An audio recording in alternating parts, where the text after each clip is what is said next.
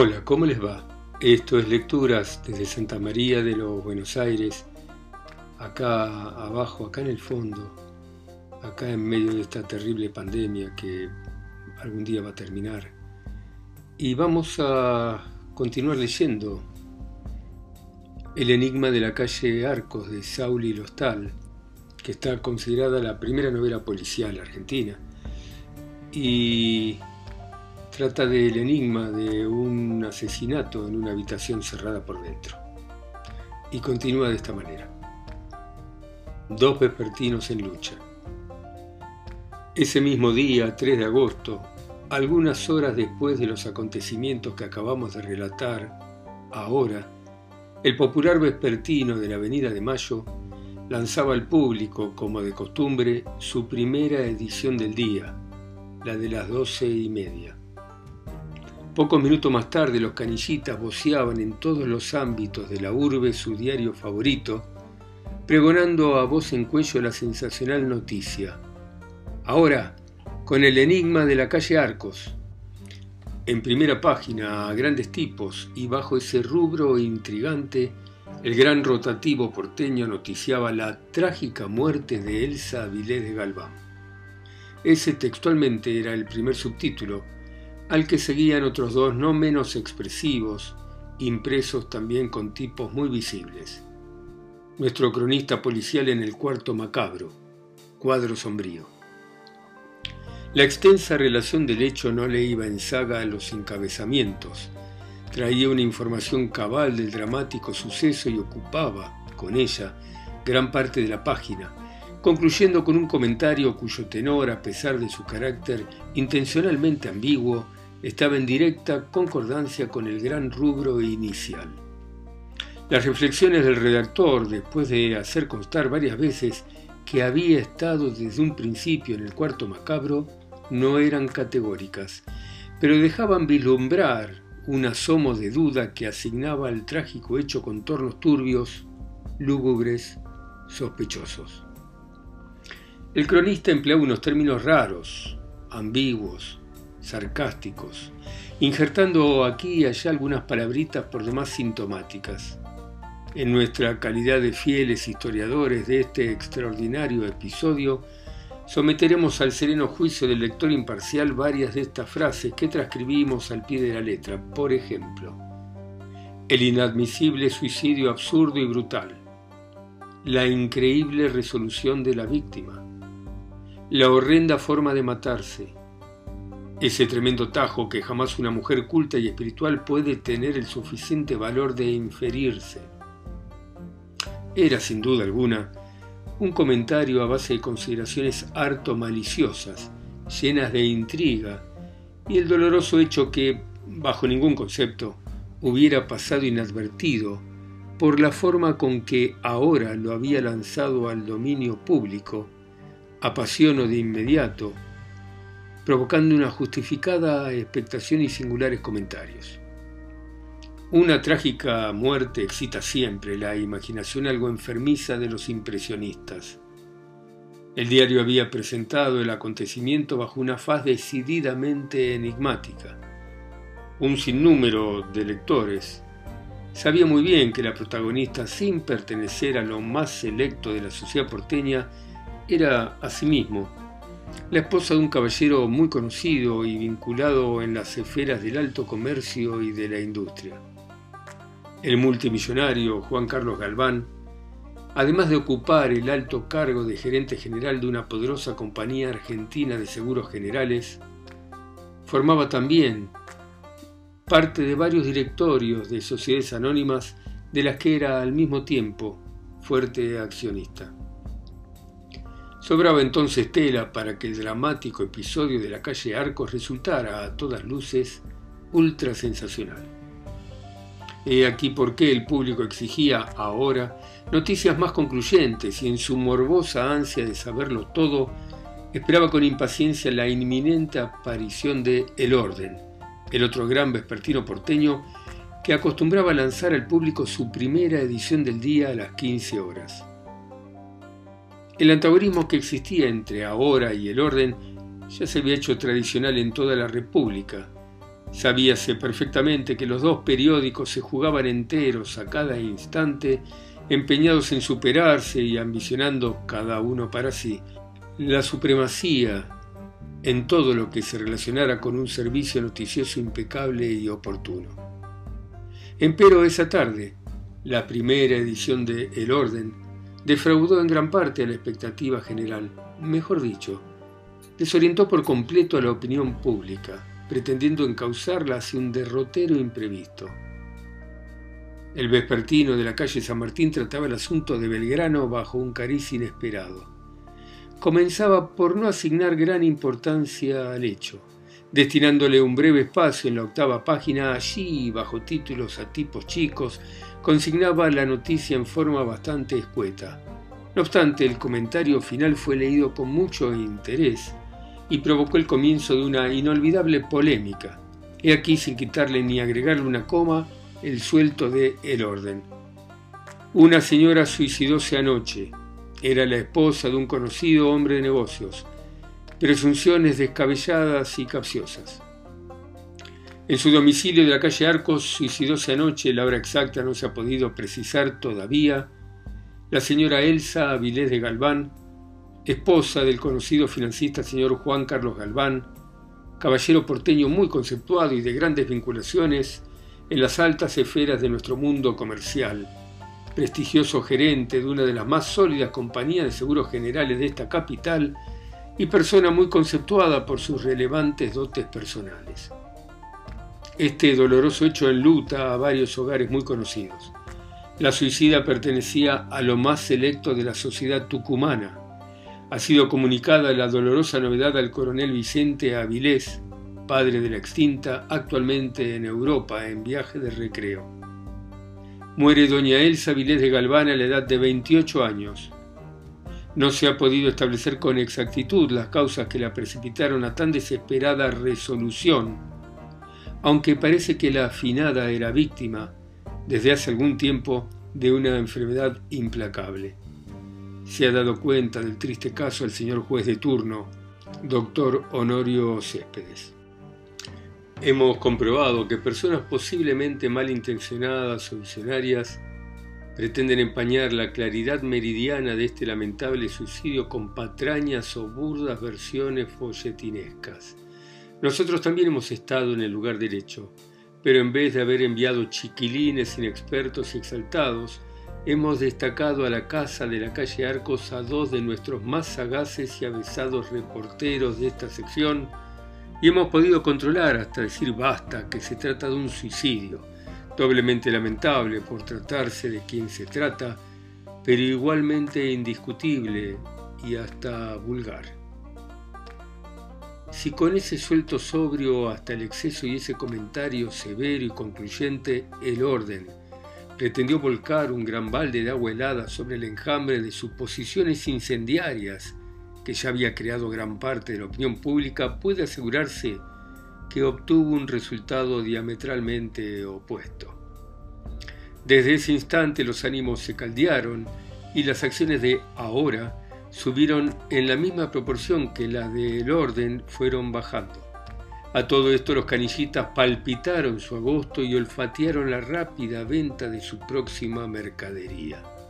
En efecto, la quinta edición de Ahora, que comenzó a circular a las 19 horas, fue arrebatada, esta es la palabra, de las manos de los revendedores. Ella no echaba mayor luz sobre el suceso, pero lejos de mariposear alrededor de posibles rectificaciones, seguía tirando leños a la hoguera y bajo el título ¿Qué pasa en Dinamarca? publicaba un suelto que causó honda impresión. Helo aquí. El señor jefe de policía y el de investigaciones han tomado personalmente cartas en el embrollo de la calle Arcos. El señor juez del crimen, doctor Honorio Céspedes, después de haber oído una declaración de índole reservada échale por el jefe de nuestra sección policial, señor Suárez Lerma, ha constituido su despacho en la trágica casa. El mencionado magistrado llegó con su secretario al lugar del hecho a las 15 horas. Estamos por entrar en máquina y todavía está allí. Sabemos que está sometiendo a la servidumbre y otras personas a interrogatorios minuciosos. ¿Qué pasa? ¿Hay algo podrido en Dinamarca? En nuestra sexta edición proporcionaremos a los lectores las novedades que se vayan produciendo en este turbio negocio y probablemente estemos entonces en condiciones de poder probar a uno de nuestros amables colegas de la tarde que los chiquilines inexpertos y exaltados de nuestro diario tienen la cabeza para pensar, no para que les sirva de percha el sombrero que usan. También demostraremos que no somos malintencionados. Pero ahora llegó al máximo de lo sensacional cuando a las 21 lanzó a la distribución su sexta y última edición de ese día. En primera página, enormes tipos, publicaba esta impresionante leyenda. Crimen o suicidio. Y a renglón seguido noticiaba lo inesperado. El señor juez del crimen, doctor Céspedes, después de haber sometido a diversos y prolijos interrogatorios al esposo de la suicida y a toda la servidumbre de la casa trágica, ha decretado la prisión preventiva del señor Juan Carlos Galván, quien está ya a buen recaudo en el Palacio de Justicia rigurosamente incomunicado. Se hayan detenidos también en el Departamento Central de Policía por disposición del mismo juez e igualmente incomunicados todos los domésticos de la casa, de acuerdo con las primeras medidas tomadas esta tarde por el citado magistrado, ya se está practicando la autopsia al perro, que según informamos en nuestra primera edición, fue hallado muerto en el cuarto macabro al lado de la cama cerca de su desdichada patrona. El doctor Céspedes ha dispuesto además el inmediato traslado del cadáver de la infortunada señora a la morgue para que le sea practicada la autopsia a la mayor brevedad. La casa de la calle Arcos está ahora bajo severa custodia de varios agentes y empleados de investigaciones. Mucho público desde la acera enfrente curiosea la casa trágica. Después de estas noticias, el prestigio de la sección policial de El Orden amenazaba quedar mal parado. Asimismo, Nadie esperaba rectificaciones de su parte, al contrario, se preveía que rompería lanzas al día siguiente con su tradicional antagonista, entregándose a polémicas cuyos resultados no obstante los concretos de ahora era difícil de vaticinar, porque en realidad se trataba de un crimen o de un suicidio. La respuesta era problemática, pero no. ¿Cómo diablos había podido salir el asesino dejando el cerrojo corrido? Nosotros, simples narradores de este episodio real, nos limitaremos, por el momento, a transcribir textualmente los artículos y notas más ilustrativas que, en los días subsiguientes, aparecieron en los dos periódicos nombrados y que darán al lector amplio campo para compenetrarse mejor de este enigma. Helos aquí por orden cronológico. De El Orden, del 4 de agosto, edición de las 15 horas un enigma que a los postres resultará una formidable plancha. El doctor Céspedes, juez del crimen, después de haber oído una declaración de índole reservada del cronista policial de un colega de la tarde, se ha trasladado al lugar del suceso y tras breve y acaso precipitada actuación, ha encarcelado e incomunicado a un caballero sin tacha, a un hombre que es honra y pres de nuestro alto comercio, sin reflexionar que la disposición puede resultar arbitraria improcedente, arrebatada y empañar su prestigio de magistrado austero. Nosotros, desde ya, estamos en condiciones de asegurar que bien pronto el señor Juan Carlos Galván recuperará su libertad porque es un perfecto gentilhombre incapaz de cometer el más pequeño acto condenable. Los cuatro sirvientes serán puestos ellos también a breve plazo en libertad porque no pueden ser autores ni cómplices de un delito que no se ha cometido, que es imposible que se haya podido cometer. Si ha de pensarse juiciosamente debemos convenir que no puede existir asesinato sin asesino. Hemos estudiado hasta la exageración el trágico cuarto y podemos jurar que el criminal al existir no hubiera tenido por dónde fumarse. Hay que convenir que se trata de un vulgar suicidio, cuyas causas no tenemos el derecho de indagar. Sinceramente deploramos el papel desgarbado que están desempeñando actualmente el magistrado y los funcionarios policiales que intervienen en este hecho luctuoso y sería de veras curioso e interesante conocer los concretos que puede haber suministrado ese imberbe cronista, jefe de la sección policial del colega de los 90.000 pisos, para que haya conseguido con ellos revolucionar de manera tan lamentable el buen criterio de personas que tienen muy bien sentada reputación de gente sensata. En fin, la única verdad, la fulgurante verdad que campea en este bien triste episodio es una sola. Se trata de un suicidio. El asunto no admite discusión. Apadrinar teorías que se alejen de esta axiomática realidad equivale a embarcarse en aquel pícolo navío que no podía navegar porque era de papel. Vale decir, lanzarse a una aventura descabellada o gráficamente hablando, tirarse una plancha de marca mayor. De ahora del 4 de agosto, edición de las 19 horas. El porqué de un enigma, el porqué de cinco detenciones, el porqué de un nuevo arresto. Ahora que la justicia tiene a buen recaudo a las personas que actuaban en la casa de la calle Arcos, y a un personaje más que consiguió arrestar esta misma tarde a las 16 horas, no tenemos inconveniente en dar a los curiosos algunas lecciones prácticas de lógica elemental. El trágico suceso de Belgrano es sin discusión enigmático por las siguientes razones. Primero, un esposo que llega a la una y media de la mañana a su casa y que llama a la policía porque encuentra vehementes indicios de que su consorte ha de estar muerto o desmayada, y que no se decide a dilucidar la incógnita y si es posible socorrerla echando de inmediato la puerta abajo hasta tanto no intervenga oficialmente la autoridad policial. Es un esposo enigmático. Segundo, resulta enigmático, aun admitiendo que el veneno le causara horror, que una señora delicada y fina como la extinta encontrara fuerzas y ánimos para inferirse un brutal tajo de casi 12 centímetros de largo que le ha destrozado ferozmente la garganta y no haya preferido una muerte menos bárbara pegándose un tiro, teniendo allí a la mano, como ella tenía, un revólver bien cargado, de marca excelente y mejor funcionamiento. ¿Qué suicida más rara? ¿O es que tenía miedo de hacer ruido? Estas tres razones constituyen la declaración de índole reservada que formuló ayer a la tarde el jefe de nuestra sección policial, el señor juez, quien, dando pruebas de loable criterio y celo, comprendió que era necesario su presencia en la casa de la calle Arcos. Llegó, interrogó y el enigma se hizo todavía más profundo. Sepan los curiosos y los incrédulos que el doctor Céspedes no se ha permitido tomar medidas arbitrarias, arrebatadas o improcedentes. Con sus disposiciones ha demostrado ser un magistrado estricto y sensato, y veamos por qué. A.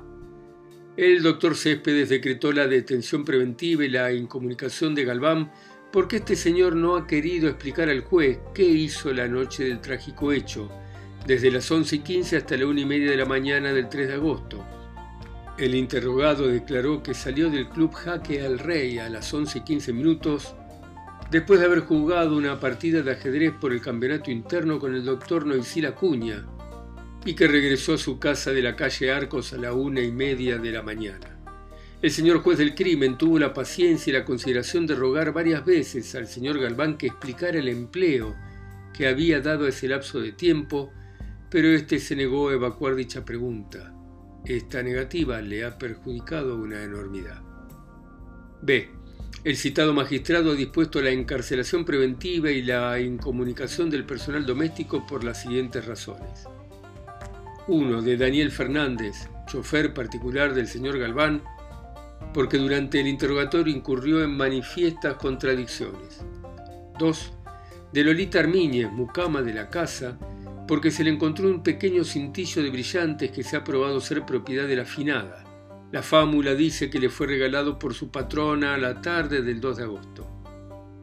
Tercero, de Genaro Spadani, jardinero, porque estando presente el señor Galván, dijo que se había acostado a las 10 de la noche, pero más tarde. Al ser interrogado nuevamente se contradijo declarando que desde las 10 de la noche hasta la 1 de la mañana había estado jugando al codillo en un boliche de la calle Cabildo. Además, hay pruebas de que este doméstico la noche del hecho presentaba inequívocos indicios de haber bebido en exceso. Cuarto, de encarnación Villalta, cocinera, porque se le encontraron dos grandes pañoletas de seda propiedad de la extinta y que la interrogada declaró con visible nerviosidad y reticencia que le habían sido obsequiadas por su patrona el mismo día 2 de agosto. Quinto, finalmente el señor juez ha dispuesto el arresto de los cuatro domésticos mencionados porque no se encuentra en ninguna parte un pequeño cofre criselefantino que debe contener las valiosísimas alhajas de la finada, joyas que el mismo esposo justiprecia en la suma de 80 mil pesos o más, prendas que han volado, que se han hecho en humo, que no se encuentran ni con linterna. A las cinco detenciones citadas hay que agregar otra efectuada hoy a la que se asigna suma importancia. Nos referimos a la captura de un sujeto de nombre Aníbal Prieto, individuo que registra pésimos antecedentes, que ha sufrido dos condenas por hurto, de profesión chofer de plaza y que está probado ser novio o amante de la mucama Lolita Armíñez. Fue detenido esta tarde en Plaza 11 y llevado de inmediato al departamento de policía, donde quedó a disposición de la autoridad competente en calidad de incomunicado. ¿Con qué pícolo navío? No, pues este navío va a navegar todo es cuestión de lógica elemental. Bueno, dejamos acá por ahora este relato que atrapa, ¿no? De Saúl Lostal, el enigma de la calle Arcos. Continuamos mañana, ustedes escuchando en sus ciudades, países, continentes, islas tan lejos. A mí que estoy acá, solo, en Santa María de los Buenos Aires. Chao, chao, gracias.